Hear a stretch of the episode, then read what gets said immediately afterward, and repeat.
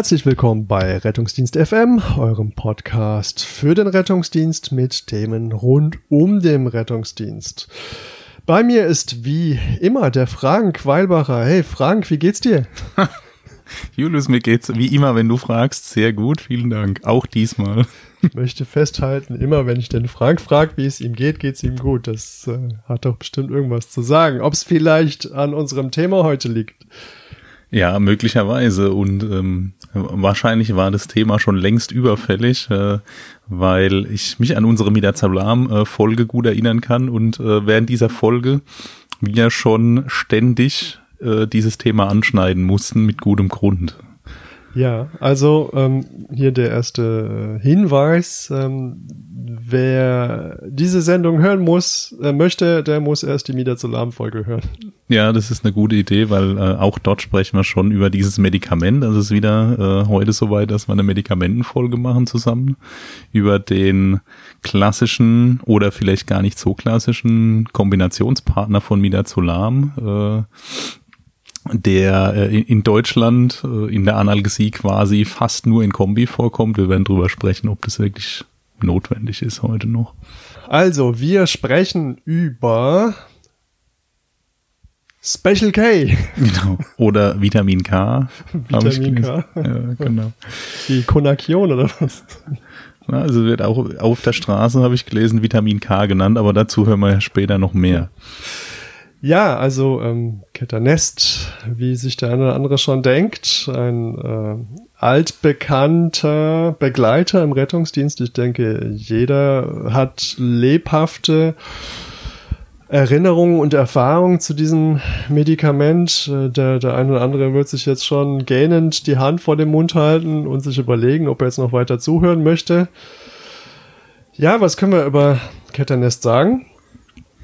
Wenn man so schaut, es ist ja tatsächlich schon ein, ein sehr, sehr altes Präparat. Also 1962 hat man es äh, das erste Mal ausprobiert an amerikanischen GIs. Ähm, die äh, haben es dann im Vietnamkrieg einfach mal gekriegt, äh, äh gespritzt bekommen und da hat man geguckt, hilft das gegen Schmerzen? Ich glaube, hast du nicht was gesagt, ob die kampffähig bleiben oder was? Ja, also es gibt Studien zumindest, da können die besser zurückschießen, als wenn man denen Morphin gibt. Das kann jetzt gut und schlecht sein und ich bin mir nicht sicher, auf wen die schießen. Friendly Fire. Aber es scheint zumindest die Kampffähigkeit halbwegs zu erhalten, je nach Dosierung. Ja. Und nach acht Jahren Vietnamkrieg hat es wohl scheinbar ganz gut gefunzt und dann hat es 1970 eine zivile Zulassung gekriegt. Und der Gedanke war, es ähm, als Nachfolgepräparat für PCP einzuführen, was ich eigentlich nur aus, aus der Drogenszene kenne. Ja, Angel Dust ist das. Ja, ist, glaube ich, ziemlich halluzinogen, weswegen sich auch, obwohl das äh, ursprünglich als Anästhetikum auch geplant war, nicht auf dem zivilen Markt durchsetzen konnte. Und deswegen ja. hat man in die Richtung dann weiter geforscht. Das ist ja schon mal ein interessanter Punkt, weil viele erzählen einen ja, dass Catanest Angel Dust ist. Ja, also da bin ich jetzt nicht hundertprozentig sattelfest in der Semantik der Drogenszene, aber soweit ich äh, weiß, ist Angel der Klass klassischerweise Angel Dust das PCP, also Phencyclidin. Ich, ich habe hab das auch, auch so gelesen, dass Angel Dust PCP ist. Die Zulassung für Ketanest war ja für die generelle Anästhesie und man hat hier äh, ein schnell wirksames Präparat gesucht. Ja. Genau. Also generelle wäre ja quasi Allgemeinanästhesie, wie wir es nennen im deutschen Sprachraum typischerweise. Dafür wurde es zugelassen.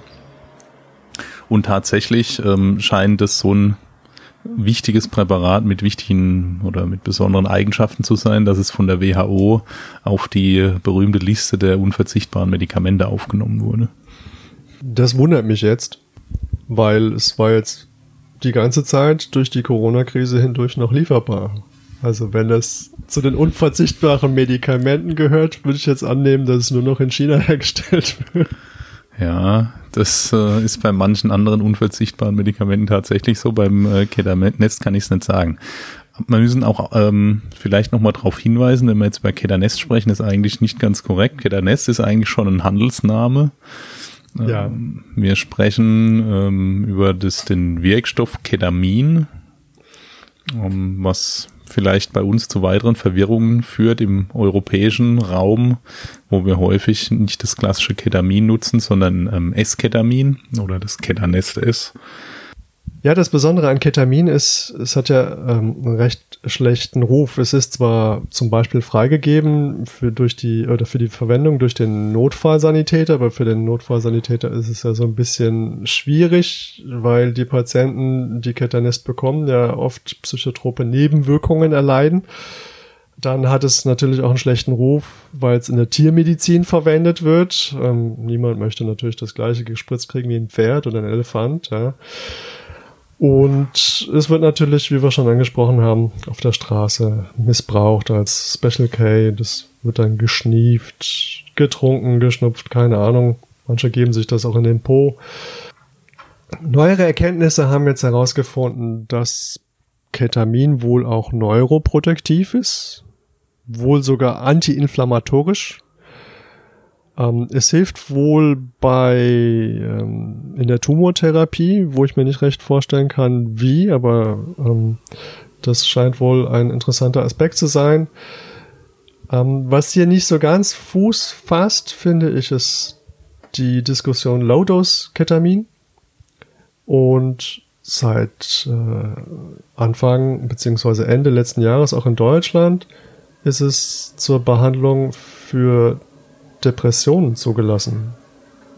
Also, das hat mich jetzt sehr erstaunt und bei der Recherche bin ich auf sehr viele Sachen zum Thema Depression gestoßen. Ja, tatsächlich ist es so, wenn man ähm, Ketamin mal bei PubMed, also bei der größten medizinischen äh, Datenbank eingibt, ist es so, dass seitenweise ähm, aktuelle Forschung zu Ketamin und äh, therapierefraktärer Depression oder zu Schizophrenie kommt und ähm, die Bereiche, die uns interessieren, Analgesie, Anästhesie und ähnliches, sind in der aktuellen Forschung ziemlich unterrepräsentiert. Also das scheint ein ziemlicher Hype zu sein aktuell, weil dort äh, teilweise ziemlich beeindruckende antidepressive und schnell eintretende antidepressive Effekte gezeigt sind. Also das, das erfährt gerade so eine Renaissance als ähm, Forschungsobjekt äh, in der äh, Psychiatrie. Da können wir noch gespannt sein, denke ich. Jetzt zur chemischen Struktur, da habe ich mir rausgeschrieben, es ist ein chirales äh, Cyclohexanon-Derivat und ein Aricyclohexylamin mit einem Stereozentrum. Fand ich total klasse. Vielleicht kannst du mir erklären, was das sein soll. Ja, damit ist alles gesagt und gehen weiter zum nächsten Punkt. Ja. Also ähm, es ist, ist schon interessant. Ähm, kurz dort einzusteigen, weil es ein bisschen den, die Verwirrung auflöst. Äh, Ketamin, S-Ketamin, R-Ketamin, Racemat, Isomer und so weiter. Also es ist so, dass sich bei dem Ketamin um, um so ein sogenanntes Racemat äh, handelt. Das ist eine Mischung aus äh, sogenannten Isomeren. Das sind Moleküle, die eine gleiche Summenformel haben, aber eine unterschiedliche Struktur. Im Fall vom Ketamin ist es so, dass es äh, Enantiomere gibt, also quasi strukturell gleiche Moleküle, die aber sich so unterscheiden, dass sie die Ebene des polarisierten Lichtes in eine andere Richtung drehen. Also klingt jetzt relativ aufwendig, aber letztlich ist es das gleiche wie beim Joghurt. Rechtsdrehende und linksdrehende Milchsäuren, das ist das gleiche Prinzip. Ja. ja, ich fand, du hattest vorhin so ein schönes Beispiel mit, den, mit der rechten und der linken Hand eigentlich. Genau, also das ist, die sind zwar äh, von der Anzahl der Finger gleich und vom Aufbau her, aber die lassen sich nicht einfach durch Drehen in irgendeiner Form ineinander überführen, weil sie einfach äh, Isomere sind und dadurch einen strukturellen Unterschied gibt. Und das Interessante ist, dass ähm, nicht nur die Struktur unterschiedlich ist, sondern dadurch auch die äh, chemischen und pharmakologischen Eigenschaften eben unterschiedlich sind. Jetzt haben wir bei diesen Isomeren einmal das Racemat, wobei ja das Racemat gar nicht die Isomere beschreibt, sondern eigentlich nur das Gemisch, richtig? Genau, also es gibt das R und das S-Ketamin. Das eine dreht das Licht nach rechts, das andere nach links. Ähm, Logisch. Ähm, ja. Und ähm, das ein Racemat ist einfach eine Mischung daraus. Also das Ketamin ist eine Mischung aus R und S-Ketamin zu gleichen Teilen. Und die, die, die Eigenschaften sind eben unterschiedlich. Das, was uns interessiert, sind hauptsächlich die Eigenschaften vom Esketamin, Analgesie zum Beispiel. Ja. Die antidepressiven Effekte, die sind interessanterweise wahrscheinlich betonter bei dem R-Ketamin, so dass die Forschung in die Richtung geht, auch dort ein, ein, eine, ein reines R-Ketamin zur Verfügung zu stellen, ähm, um die antidepressive Behandlung damit zu machen. Also die die Effekte sind tatsächlich unterschiedlich und was uns interessiert, sind vor allem die Effekte des Esketamins. Deswegen wird es bei uns in Deutschland häufig eingesetzt. Das ist aber eher so, ein, so eine Zulassungsgeschichte. Also nur in ein paar europäischen Ländern gibt es Esketamin als reines Isomer. In anderen Regionen, vor allem so im angloamerikanischen Raum, wird eigentlich nur das Ketamin Racemat verwendet oder weit überwiegend. Ja. Also um es nochmal zusammenzufassen, das Racemat ist sozusagen ein Gemisch aus einer gleichen Anzahl linker und rechter Hände. Ja. ja die dann sich ausdrücken in Esketamin und Areketamin und wir benutzen aber hier, wie du schon gesagt hast, meistens das Esketamin. Das heißt, ähm, das ist das ist wohl zumindest fürs Analgetische dann auch doppelt so wirksam. Für unsere Folge muss man sagen, dass wir überlegt haben, dass wir hier die ganze Zeit nur über das Racemat reden. Genau, wir würden dann, wenn es um Dosierung geht, wenn es ums aufs Esketamin sich bezieht, das extra dazu sagen, weil ich glaube, sonst gibt es ein ziemliches Durcheinander genau, später. Dass, dass es keine Verwirrung gibt. Also wir sprechen die ganze Zeit über das angloamerikanische Ketamin, aber es unterscheidet sich ja nicht so großartig in dem, was wir damit machen, ähm, von dem, von dem S-Ketamin. Ja, ja, dazu gibt's halt auch deutlich mehr Daten, muss man sagen. Also viel Forschung ähm, ist mit dem Ketamin Racemat gemacht, wobei ich den Eindruck habe, wenn ich die Einträge so sehe in PubMed, wird jetzt zunehmend mehr auch mit den einzelnen Isomeren geforscht. Also da wird es jetzt demnächst mehr äh, Daten geben. Aber wie gesagt, da geht's viel in antidepressive Richtungen, was ja für uns jetzt im Rettungsdienst nicht der häufigste Einsatzzweck ist, sag ich mal so. Dann könnten wir doch so ein bisschen weitergehen zum Wirkmechanismus. Ich habe jetzt gelesen, es ist ein nicht kompetitiver Antagonist unser Ketamin. Genau. Das der Haupt ähm, Rezeptor, der die Hauptwirkung von Ketamin vermittelt, weit überwiegend ist der NMDA-Rezeptor. Der N-Methyl-Diasparat-Rezeptor. Ja, genau. Also der ist, wird eigentlich ganz durch Glutamat aktiviert. Ja. Glutamat ist ja äh, im Nervensystem einer der ähm, häufigsten Neurotransmitter. Und ähm, wenn jetzt das Ketamin ins Spiel kommt, ist es nicht so, dass es jetzt die Bindungsstelle vom Glutamat direkt blockiert, sondern ähm, das geht an eine andere Stelle an dem Rezeptor und äh, führt dazu zu einer Affinitätsänderung, sodass Glutamat dann le äh, weniger leicht binden kann. Also es setzt sich sozusagen in die Pore, wo dann Richtig? Ja, das kann in dem Bereich sein, aber es kann auch in einem ganz anderen Molekülbereich ansetzen, wo es weder den, also es gibt verschiedene NMDA-Rezeptoren, ein Teil davon führt zu Ionenkanal, also weit überwiegend ist so, dass ein Ionenkanal dann geöffnet wird, dann ja. strömen äh, Ionen in die, ins Zellinnere und dadurch ändert sich die Ladung der Zellmembran und dadurch wird eben die Zelle mehr oder weniger erregbar. Das ist so der Mechanismus, über den der Hauptmechanismus von MMDR. Es gibt aber auch andere, die von Glutamat ähm, aktiviert werden und andere metabolische Wirkungen haben. Aber im Prinzip kann man sagen, äh, im Vergleich zu anderen ähm, Medikamenten wirkt Ketanest oder nein, Ketamin nicht am Schalter. Ja, der natürliche, na, der natürliche Auslöser tut sich schwieriger dort äh, anzudocken und dadurch wird der Effekt nicht ausgelöst, mhm. muss man sagen. Ja ein allosterischer Modulator, wie du in der Ketamin-Folge, äh, in der Midazolam-Folge, Entschuldigung, gelernt hast. Ja. Also es, es lohnt sich, hier die Midazolam-Folge nachzuhören. Ein weiteres Mal, ja. Wobei ähm, Ketamin wird ja häufig als eine, eine Dirty Drug bezeichnet, was daher rührt, dass Ketamin einfach eine, eine riesige Anzahl von Rezeptoren aktiviert und äh, schon viele Rezeptorwirkungen nachgewiesen sind, ja, unter anderem auf GABA-Rezeptoren, über die wir bei Midazolam schon gesprochen haben, die häufig ähm, wichtig sind für Sedativa, weil die die häufig in der Regel die Erregbarkeit von Zellen herabsetzen. Die scheinen, GABA-Wirkung scheint aber beim Ketamin nicht so im Vordergrund zu stehen. Wenn ihr die Midazolam-Folge gehört habt, dann könnt ihr folgendes richtigstellen. Gamma-Amino, Margarineöl. Genau.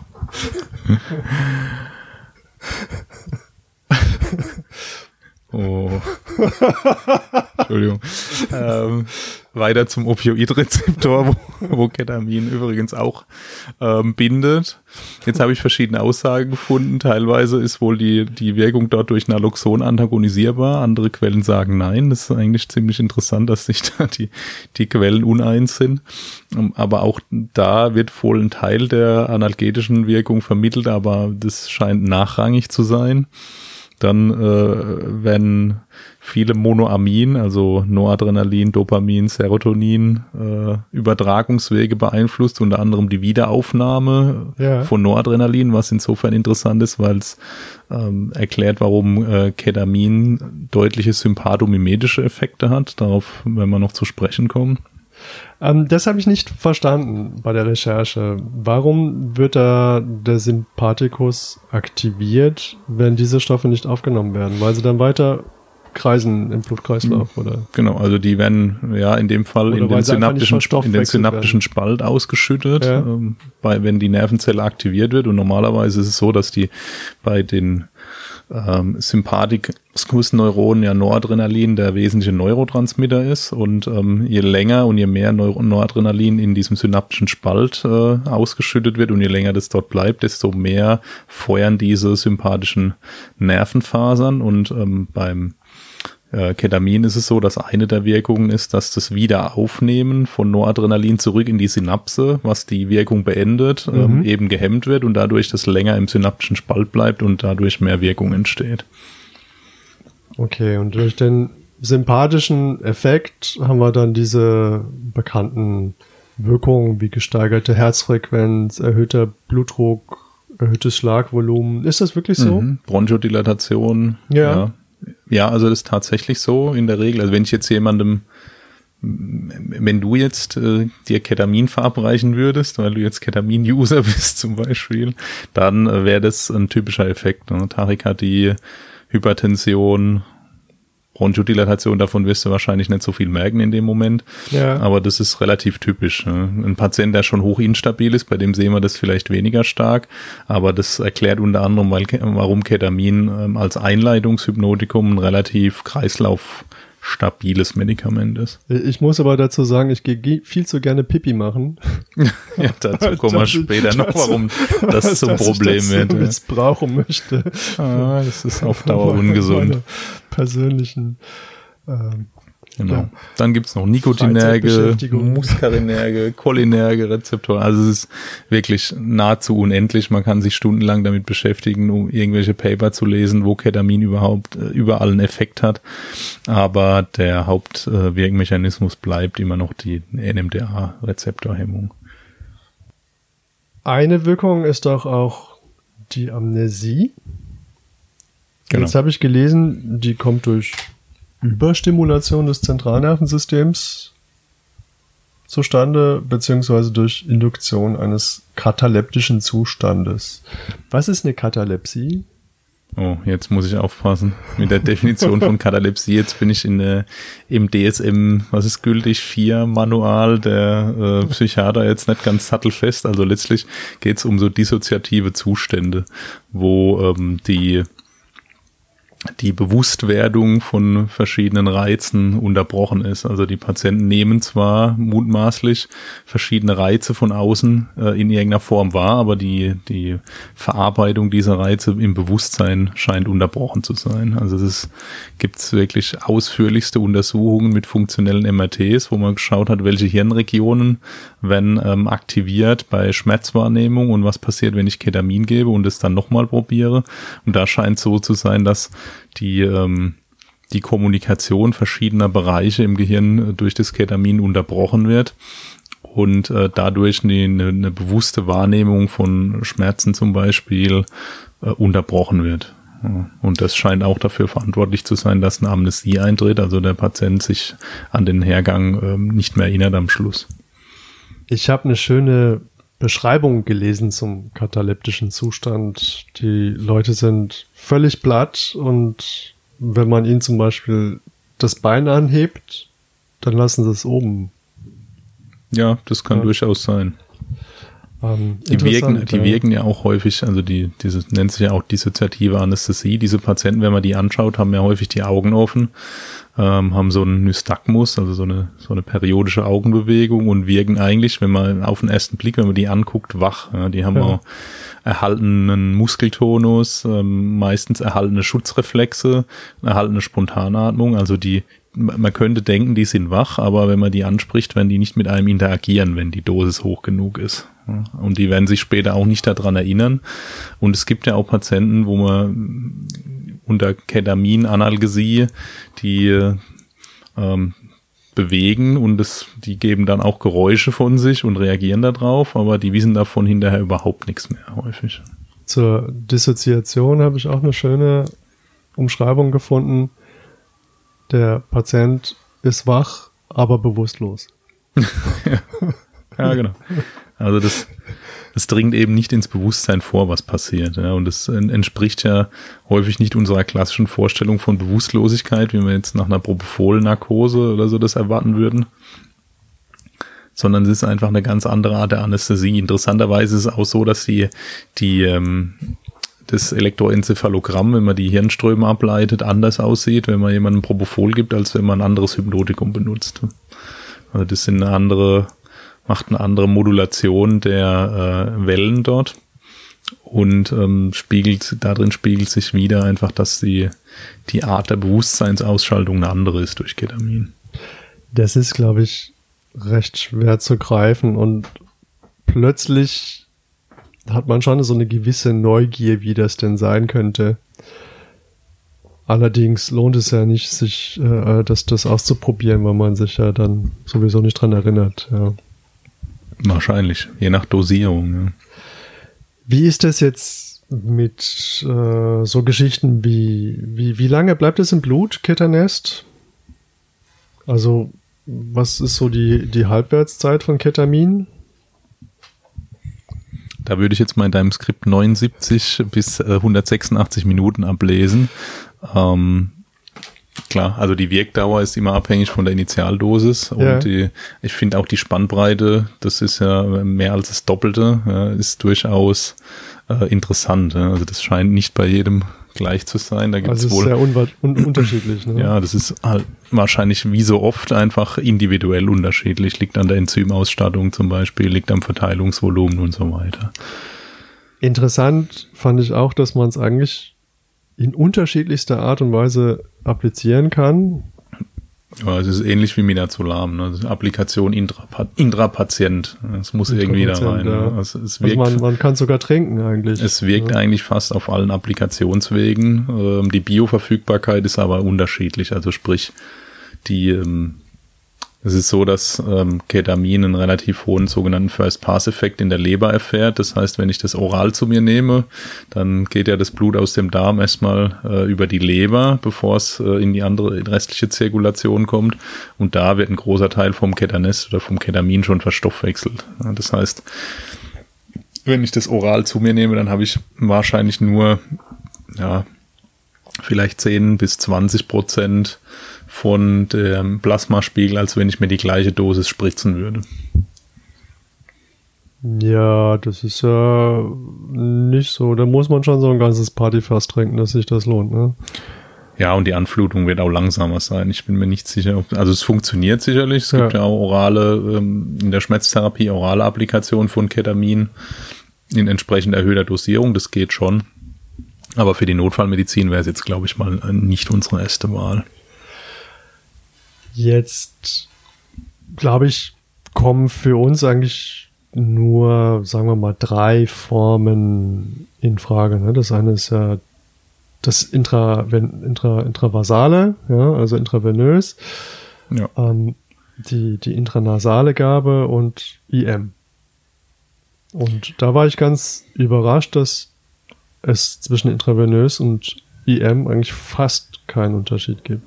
Ja, also das wird sehr gut resorbiert, das, ähm, das Ketamin, vor allem wenn ich in hoher Konzentration des IM spritze und habe eine Bioverfügbarkeit von 93 Prozent in einer Studie. Das heißt, ich habe wirklich fast den gleichen Wirkspiegel, den ich erreiche, wie wenn ich es IV spritze. Es dauert einen Moment länger, also der, der Spitzenspiegel IM wird so nach fünf Minuten etwa erreicht. Interessanterweise bei Kindern schneller als bei Erwachsenen, was wahrscheinlich mit einer anderen Muskeldurchblutung zu tun hat. Wir wissen es nicht genau, aber mhm. bei Kindern ist es relativ schnell, die IM-Resorption, was man sich zunutze machen kann.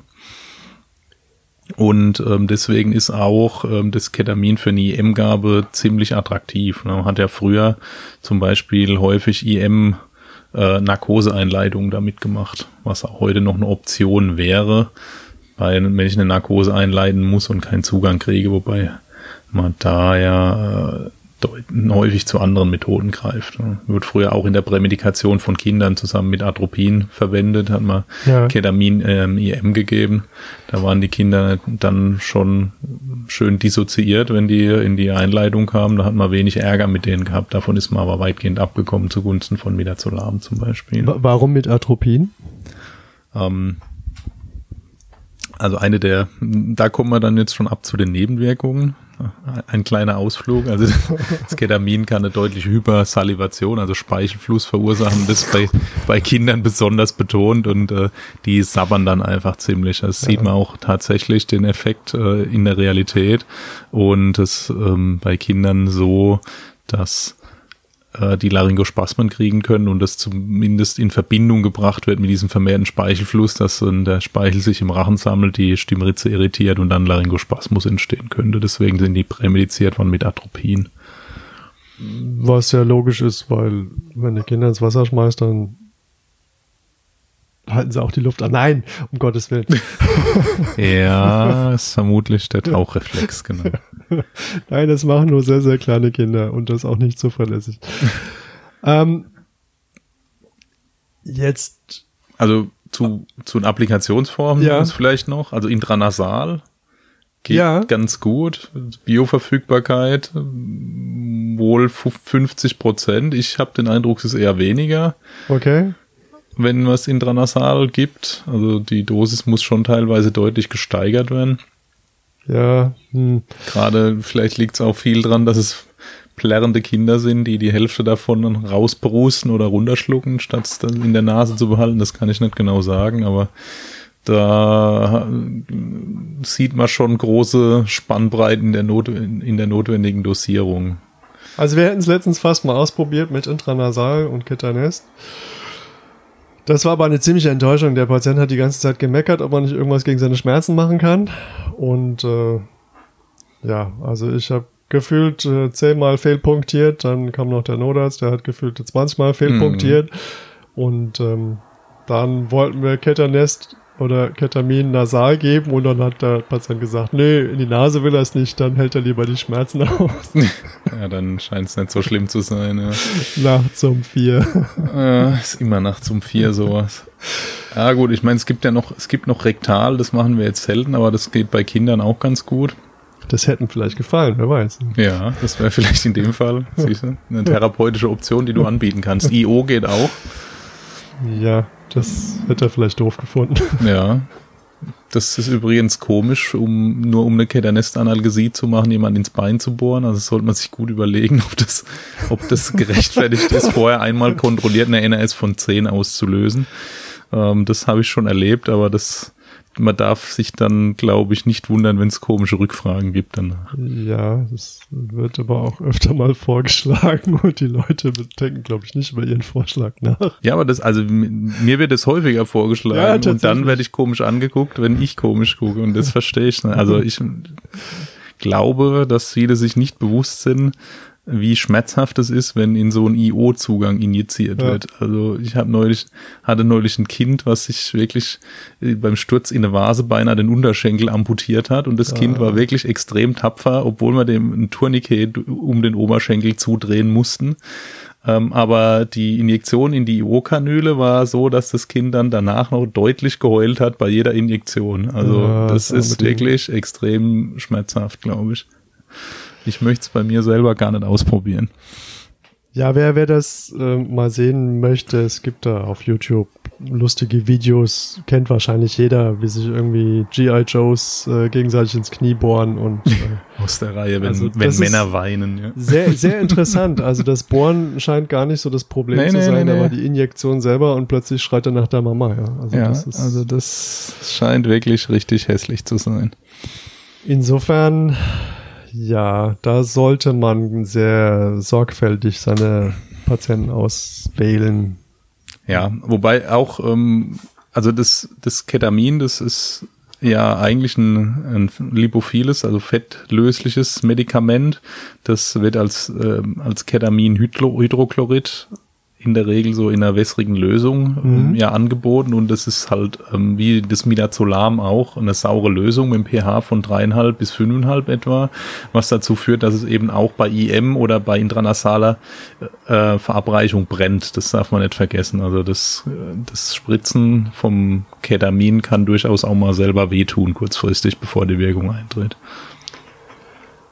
Ja, interessant. Wie sieht es jetzt aus? Jetzt haben wir schon ein bisschen über die Leber gesprochen. Da wird es ja verstoffwechselt. Jetzt habe ich von kumulativen Effekten gelesen. Ja, das ist für uns jetzt in der Präklinik, glaube ich, weniger, weniger wichtig. Also es ist so, dass das, das Ketamin wirklich in der Leber verstoffwechselt wird. Das sind die Zytochrom-Enzyme, also vor allem das CYP3A4 nennt sich das Hauptenzym was für extrem viele Stoffwechsel- und Medikamentenabbauprozesse wichtig ist. Darüber wird es hauptsächlich zu Norketamin verstoffwechselt, was eine deutlich geringere analgetisch-anästhetische Potenz hat, von einem Drittel oder so. Ja. Und das passiert äh, alles in der Leber und ist schon von der Leberfunktion abhängig, aber das ist wahrscheinlich so, dass nur ein Patient mit einer hochgradigen Leberfunktionseinschränkung eventuell eine leicht verlängerte Wirkdauer hat. So die die Chance, das richtig zu kumulieren, dass die Wirkdauer sich relevant verändert, da muss ich wahrscheinlich viele wiederholte Gaben durchführen oder muss es in der Intensivmedizin in hoher Dosierung lange ähm, zur Sedierung kontinuierlich geben. Das ist klinisch kaum relevant, glaube ich. Auch okay. wenn, wenn die Nierenfunktion schlecht sein sollte. Also das Norketamin wird dann äh, hauptsächlich äh, über die Niere ausgeschieden, ein bisschen was über die Galle auch da eine Nierenfunktionseinschränkung macht kaum eine klinisch relevante Verlängerung der Wirkdauer. Aber hat das Norketamin dann immer noch eine Wirkung? Ja, Körper? also wie gesagt, so ein, wohl ein Drittel etwa der Potenz von Ketamin, was so die Analgesie und die Anästhesie betrifft. Und haben wir Faktoren, die den Stoffwechsel beeinträchtigen? Also wir geben es ja zum Beispiel immer mit Midazolam zusammen. Ist das unproblematisch oder gibt es da Wechselwirkungen? Ja, also wie gesagt, diese Zytochromenzyme, die sind ein relativ relevanter Schritt bei dem Abbau. Und über dieses Typ 3A4 werden sehr viele Medikamente abgebaut. Es gibt einmal eben Medikamente, die den Abbau blockieren, weil sie diesen diesen Abbauweg für sich beanspruchen. Das kann auch bei Midazolam zum Beispiel der Fall sein. Es gibt aber auch Induktoren, die äh, mhm. dazu führen, dass dieses Enzymsystem richtig hochgefahren wird und das könnte wiederum zu einer Wirkverkürzung führen. Ja, ob uns das jetzt klinisch relevant betrifft, kann ich nicht sicher sagen, ob jetzt die Wirkung wirklich so verkürzt wird. Ja, wenn man jetzt beim Ketamin von einem Wirkeintritt IV von wahrscheinlich also unter einer Minute sprechen bei normaler ja. Kreislaufzeit. Also es geht wirklich extrem schnell. Und einer Wirkdauer von vielleicht 15, 20 Minuten bei einer einmaligen dissoziativen Dosis etwa. Ja, dann weiß ich nicht, ob es jetzt dazu führt, dass es jetzt klinisch relevant verlängert oder verkürzt wird. Ob wir das wirklich merken würden. Wobei das ja schon heißt, dass wir unter Umständen nochmal nachgeben müssen. Ja.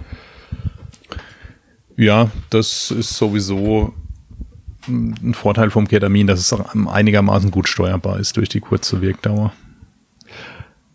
Also haben wir jetzt unter unser Ketamin, das wirkt vor allem analgetisch, es macht eine dissoziative Analgesie, man kann es für die Narkose verwenden.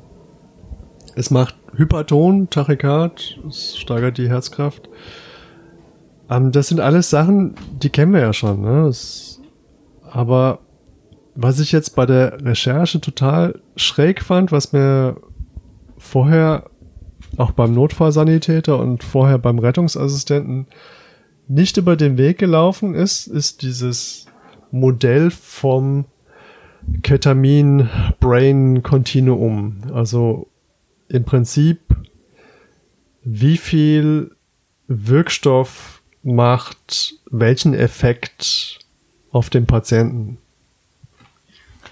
Und da ist das Modell so, dass man eine analgetische Dosis hat von 0,1 bis 0,3 Milligramm Kilogramm Körpergewicht. Das sind so beim normalen Erwachsenen 8 bis 24 Milligramm. Mit Was uns ja wahrscheinlich relativ wenig vorkommt. Ne? Ja, ich finde auch, das ist recht das wenig. Das wäre ja bei ne? Esketamin in etwa, also in et Esketamin etwa die doppelte Wirksamkeit pro Dosiseinheit hat, wie jetzt das Racemat, während das ja 4 bis ja, 12, ne? 4 bis 12, also ist schon eine überschaubare Menge, finde ich. Und dennoch wird das als relativ potent beschrieben. Also man kann wohl den NRS etwa halbieren. Also was ja schon relevant ist, wenn man von 9 zum Beispiel auf 4 oder 5 runtergehen kann. Ähm, bei einem normalen Erwachsenen hat es damit wohl relativ wenig psychotrope Effekte. Und es ist wohl so, wenn wir an der unteren Schwelle sind, dann haben wir vielleicht keine oder wenig psychotrope Effekte, aber vielleicht keine ausreichende Analgesie. Und wenn wir ein bisschen höher gehen, dann haben wir eine gute Analgesie, aber der Patient ist jetzt schon auf dem Trip. Ja, der ist stoned. Ja. Und in dem Zusammenhang fand ich auch interessant, dass gerade die Amis und wohl auch die Engländer, ja. äh, die unterscheiden zwischen Push-Dose und Kurzinfusion, mhm. was ich hier noch nie gesehen habe. Mhm. Also wir machen eigentlich nur Push-Dose, also um das zu erklären, Push-Dose ist sozusagen Spritze ansetzen und dann gib ihm, ja. Bolusgabe. Bolusgabe. Heißt es meistens genau. bei uns, ja. Und die Kurzinfusion ist das, was wir bei uns mit dem Metamizol machen. Ja. Gern, ne? Diese, diese ein, äh, 1000 Milligramm in 100er Nazel und dann über 10 Minuten. Und das ist mir hier noch gar nicht begegnet. Und wenn wir bei diesem Low-Dose bleiben, dann haben wir auch wohl wenig ABC-Beeinträchtigungen, also Atemwege, Atmung, Zirkulation. Ja, also ich kenne diese, diese Kurzinfusion oder auch teilweise längere Infusionen mit Ketamin, äh, eine Dosis zum Beispiel 25 Milligramm in 500, ähm, äh, kristalloider Lösung aus der Schmerztherapie. Da habe ich das tatsächlich schon ein paar Mal gesehen. In der Notfallmedizin ist es bei uns auch, also in den Bereichen, wo ich unterwegs bin, ziemlich unüblich. Und ich denke, das klingt nach einem interessanten Ansatz. Ne? Und dann gibt es in diesem Ketamin-Brain-Continuum etwas, das fand ich total witzig, das beschreiben dann die Amis als Recreational Dose. ja, ja? ich auch gut. Wir würden ja Missbrauchsdosis vielleicht sagen. Die Amis, die sehen das ein bisschen anders. Also auf, auf locker auf Deutsch übersetzt ist das die Freizeitdosis. Ja, genau. ja, fand ich auch extrem gut. Also da wären wir dann bei 0,2 bis 0,5 Milligramm pro Kilogramm Körpergewicht. Ähm, Wer jetzt aufgepasst hat, der sieht, dass es hier schon gewisse Überschneidungen gibt zur energetischen Dosis. Also dass die, die Grenzen sind hier nicht scharf, sondern schwimmend oder verschwommen. Und das Interessante ist, in der Freizeitdosis weiß der Patient, wo er ist. Er weiß auch noch, wer er ist. Er kann mit uns kommunizieren und er kann Anweisungen ausführen.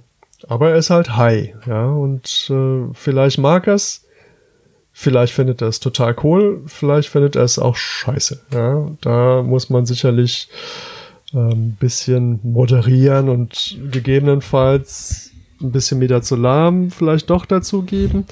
Aber wir sind noch in so einem recht sicheren Bereich, glaube ich. Ne? Also ABC ist immer noch nicht beeinträchtigt. Der Patient ist vielleicht, mag es vielleicht nicht, dass er so ein bisschen verändert ist. Aber das ist noch ganz okay, glaube ich.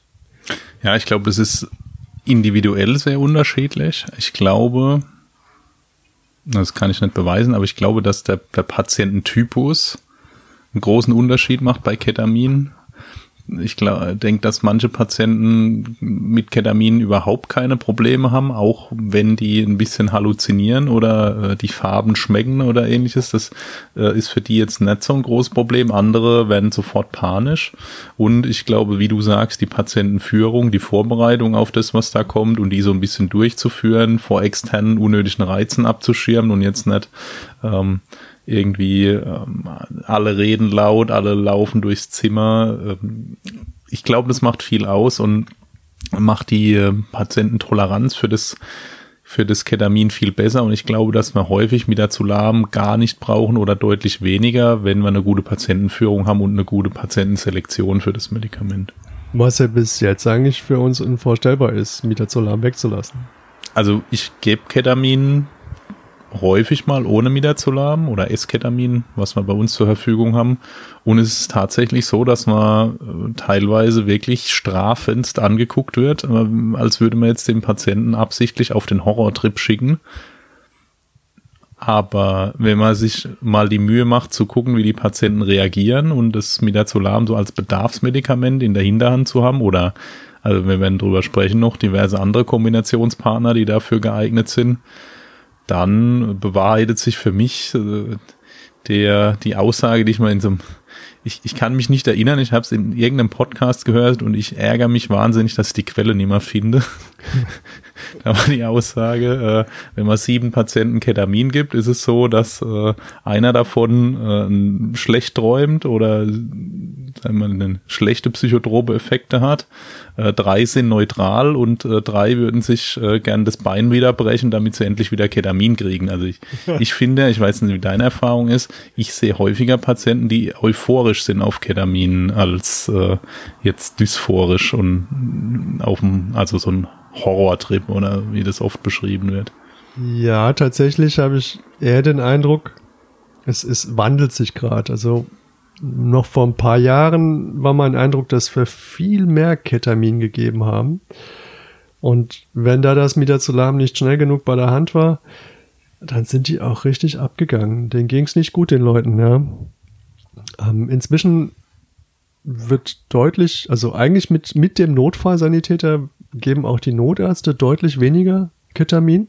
Das überrascht mich und die Nebenwirkungen sind auch nicht so stark. Was mich zum nächsten Punkt führt in diesem Ketamin-Brain-Kontinuum. Das ist der partiell dissoziierte Patient oder die partiell dissoziative Dosis, die liegt wohl bei 0,4 bis 0,8 Milligramm. Wie gesagt, Ketamin, nicht Esketamin. Das macht bei einem 80 Kilo Patient irgendwas zwischen 32 und 64, 64 Milligramm. Hier haben wir zielgerechtete Reaktionen, die eventuell noch möglich sind. Aber der Patient kann vielleicht nicht mehr sehen oder er kann vielleicht nicht mehr hören oder sprechen. Und das ist der Augenblick, wo ähm, der Patient sehr wahrscheinlich völlig in Panik ausbricht und ähm, plötzlich am Schreien ist ähm, oder völlig überreagiert, weil er einfach ähm, noch nicht richtig dissoziiert ist ähm, und das einfach nicht einordnen kann, ne? wo die Verbindung zur Außenwelt nicht mehr da ist. Und also das ist, das ist, glaube ich, dieser besagte Horrortrip, den wir gerade vor ein paar Jahren noch äh, viel, viel häufiger gesehen haben, wo einfach viel mehr Kitternest gegeben wurde. Ja, oder in dem Fall vielleicht auch zu wenig Ketternest dann am Schluss. Die ja. Frage ist, wie, wie macht man dann weiter mit so einem Patienten? Ja, also natürlich mit Midazolam kaputt spritzen. ja. Also das, das, ich finde, das sieht man häufig. Da wird dann das Midazolam ge gezückt und dann recht großzügig diese, das äh, dosiert. Und dann finde ich, dann haben wir diesen, wie, wie ich ihn von früher kenne, Ketanest Dormicum Patient. Äh, ja viel Milch, wenig Kaffee, einen Haufen Midazolam, damit der Patient ja keinen Horrortrip kriegt und relativ dazu gesehen wenig Ketanest.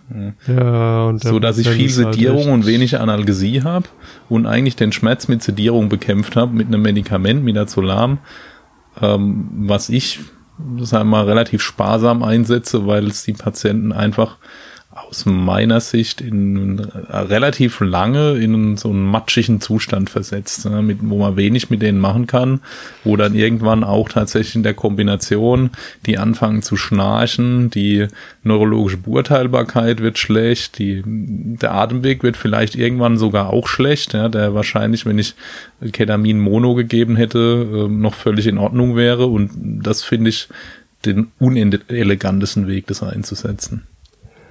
Also, wenn wir diesen Zustand haben, der Patient ist partiell dissoziiert, heißt es eigentlich, da hilft nur vorwärts und noch ein bisschen Ketamin nachgeben, dass er wirklich dissoziiert, dass man ihn diesen Zustand erspart, weil in dieser partiell dissoziierten äh, Phase oder in diesem partiell dissoziierten Zustand soll der Patient nicht sein. Das ist der besagte Horrortrip wahrscheinlich. Ja, je nachdem. Also ich glaube, dass nicht jeder Patient da einen Horrortrip erlebt. Manche, für manche wird es nicht so schlimm sein. Ich, aber ich glaube, denen, denen es dann schlecht geht, die sind typischerweise in genau dieser Phase drin. Und was, also mein Eindruck ist, man kann das vielleicht schon mit Midazolam bei manchen dann einfangen, aber bei vielen wird es so sein, dass man ziemlich hohe Dosierungen dann nach und nach gibt und wahrscheinlich auch nicht abwartet, bis es richtig wirkt, weil das ist natürlich äh, schlecht für alle und, und es entsteht Handlungsdruck, wenn der Patient äh, schreit, Zeit irgendwie, ich, ich fliege weg oder was weiß ich. Ja, das ist ja, ja häufig diese außerhalb des Körpers Erlebnisse, das wird ja häufig beschrieben, so Nahtoderlebnisse, ähm, so, so Erlebnisse der Trennung von, von Körper und Geist, die schweben ja. über sich selber und sehen sich von oben. Das ist, wenn irgendwelche Farben als Geräusche wahrgenommen oder ähnliches. Also ich, ich stelle mir das schon schon komisch vor und da glaube ich auch, dass viele dann nachvollziehbar panisch reagieren irgendwann.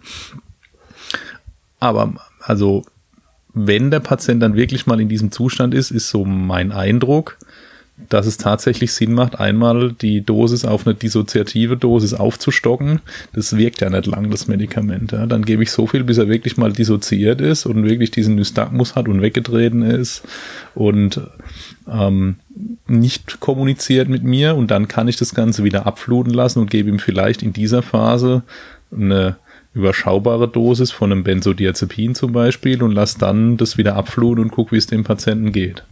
Das wäre jetzt so mein Ansatz dazu, aber jetzt nicht mehrere äh, Ampullen wieder zu lahm versenken.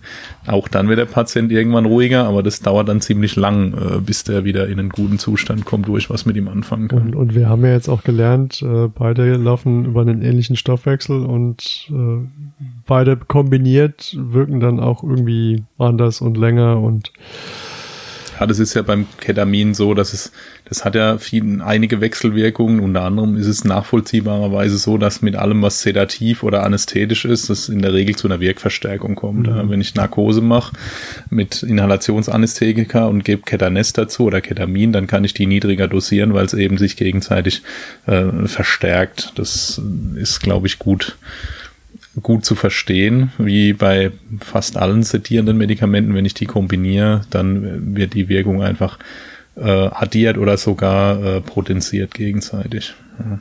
Also um es nochmal für die Hörer zu erklären, wenn wir in den Bereich der dissoziativen Dosis kommen, sind wir bei einer Dosierung von über 0,7 Milligramm pro Kilogramm Körpergewicht. Das wären jetzt bei einem 80 Kilo Patienten 56 Milligramm.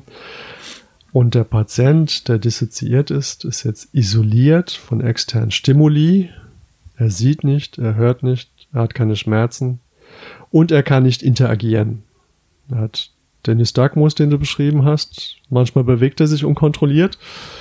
Und wie du schon gesagt hast, im EEG ist er aktiv, das Gehirn. Mhm. Der Patient ist wach, aber bewusstlos. Und kardiorespiratorische Funktionen sind erhalten, oder erhöht. Aber wie gesagt, er ist bewusstlos und hat keine Erinnerung. Aber hier müssen wir ABC zwingend im Auge behalten. Also ich glaube, da braucht es dann schon einen Beatmungsbeutel oder besser noch einen Notarzt an der Seite. Ja, und ich finde ja, man darf nicht aus dem Auge verlieren, dass ja unser Ziel nicht nur ist, den Patienten zu transportieren, sondern auch, dass mit dem Patienten, dass der Patient gut in der Klinik weiter behandelt werden kann. Und jetzt äh, ist es ja so, dass auch wenn man jetzt nicht selber in der Notaufnahme tätig ist, man sich wahrscheinlich gut vorstellen kann, dass ich mit dem Patienten, der sich in diesem dissoziativen Stadium befindet, relativ wenig in der Notaufnahme äh, anfangen kann. Ich kann keine Anamnese machen, ich kann keine gescheite klinische Untersuchung machen, ich kann vielleicht Bildgebung machen, das geht noch. Ja, aber er hört ja nicht und reden kann er auch ja, nicht. Ja, hört, vielleicht hört er das schon, aber nimmt es nicht bewusst wahr. Ja, also der Zustand ist halt einfach für die weitere Behandlung relativ wenig förderlich. Das Gute ist eben, wenn es Ketamin äh, lastig ist, dann äh, wird das Ganze in Nachvoll in, in einer gut kalkulierbaren Zeit wieder nachlassen, dann äh, wird der Patient wieder zunehmend kooperativ und ich kann mit dem was machen. Wenn ich ihn mit Midazolam äh, total platt gemacht habe, dann wird es ziemlich lange unter Umständen dauern und das äh, dient sicherlich nicht dem Patienten unterm Strich in einen Zustand zu versetzen, wo man ihn schlecht weiter behandeln kann. Ja, auch wenn zum Beispiel, verstehe ich nicht Kollegen, die Patienten die zum Beispiel einen Verdacht auf ein Schädelhirntrauma nach einem Verkehrsunfall haben, ähm, was vielleicht nicht ganz im Vordergrund stand, aber durchaus ein Problem werden könnte. Große Kopfplatzwunde, Patient war ansprechbar, hat aber vielleicht noch einen gebrochenen Arm. Mit Ketamin und Midazolam in einen Zustand zu versetzen, dass ich den über die nächsten zwei Stunden nicht neurologisch beurteilen kann, außer ich würde ihm eine Hirndrucksonde reinmachen. Also das ist, glaube ich, nicht der optimale Weg, das zu managen. Also da, das kann man, glaube ich, deutlich besser machen. Mein Eindruck ist, dass wir hier ein altbekanntes Medikament haben, das irgendwie gar nicht so gut bekannt ist. Also genau. Das gilt zumindest für mich. Also jetzt über die Recherche habe ich noch mal so viel andere Facetten erfahren. Also da war ich schon sehr überrascht und ich mag mich jetzt nicht so weit aus dem Fenster lehnen, wobei, das haben wir versprochen. Wir haben ja versprochen, wir lehnen uns weit aus dem Fenster. Ja, das darf man schon mal machen. Ähm, mein Eindruck ist, dass es gerade viele junge Notärzte auch nicht so wissen. Ja, also man, man durchläuft ja solche Phasen. Also ich war so aus der Rettungsdienst Nicht-Arztzeit schon Kedanes Dormicum viel gewohnt, weil es dort viel eingesetzt wurde. Dort haben die Notärzte haben zwar auch Opiate benutzt, aber auffällig im Nachhinein für mich viel Kedamin und Midazolam, mit viel Midazolam meistens. Dann selber fährst du als Anästhesist an, fängst an Notarzt zu fahren und hast erfahrene Kollegen, die sagen, oh, das ist Ketanes, ja, das wird in der Klinik kaum benutzt das äh, ist ja irgendwie so ein Kriegsmedikament. Das, das, die werden alle total halluzinieren und die haben Horrortrips und hier die Opiate sind viel besser. Nimm Opiate, du bist Anästhesist, du kannst damit umgehen, das ist richtig.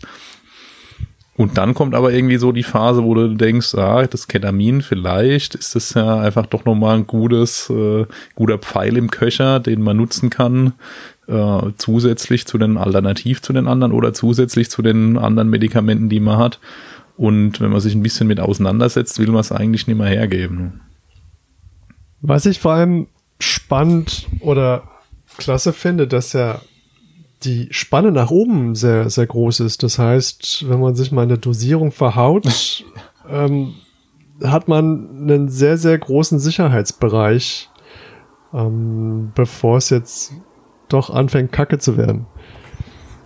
Ja, das ist glücklicherweise tatsächlich so und das ist auch so, dass Ketamin in dem Bereich deutlich mehr Fehler verzeiht als äh, jetzt zum Beispiel Opiate, finde ich. Also die Sicherheitsmarge ist wirklich ganz äh, beträchtlich. Ich, ja, ich habe es eben gesucht, da habe ich es wieder aus der Fachinfo von ähm, vom Ketamin. Ich habe mir einen schönen Satz abgeschrieben, der lautet oberhalb der 25-fachen üblichen anästhetischen, anästhetischen Dosis ist mit vital bedrohlichen Symptomen zu rechnen. also das ist ja schon ein Wort. Also so wenn mehr, ich als wir dabei haben. Ja, also da kann man schon mal ordentlich äh, draufhalten, wenn ich mir jetzt äh, überlege, dass ich äh, jetzt von einem gängigen Opiat die 25-fache äh, normale Dosis gebe. Das äh, führt in der Regel schon äh, zu deutlich relevanten Problemen. Also da wird's früher äh, problematisch häufig. Der, ja. der schnauft dann möglicherweise nicht mehr. Dann. Ja, relativ, oder ja, nicht sicher. In der Medizin ist ja nicht sicher, aber die Wahrscheinlichkeit ist hoch. Also der, einer der großen Vorteile, Sicherheitsvorteile vom Ketamin ist, ist, dass eben Atemdepression ein deutlich geringeres Thema ist. Es scheint so zu sein, dass wenn man höhere Dosierungen schnell spritzt, dann äh, nicht so eine transiente Apnoe immer mal wieder auftritt. Das habe ich auch schon gesehen. Es äh, kann auch eine Apnoe in, gerade in Kombination mit anderen Medikamenten auftreten, aber mit Ketamin Mono äh, langsam appliziert ist eine Apnoe doch ziemlich selten. Klar, ich muss immer mit allem rechnen, aber das Risiko ist deutlich geringer, so dass ich jetzt das für einen Patienten, wo der Atemweg schlecht zugänglich ist in dem Moment und wo ich vielleicht kein Atemwegsmanagement in der Situation machen kann, äh, das Ketamin aus meiner Sicht eine deutlich sichere Wahl ist als jetzt ein Opiat. Jetzt könnten wir ja über konkrete Einsatzgebiete sprechen, oder?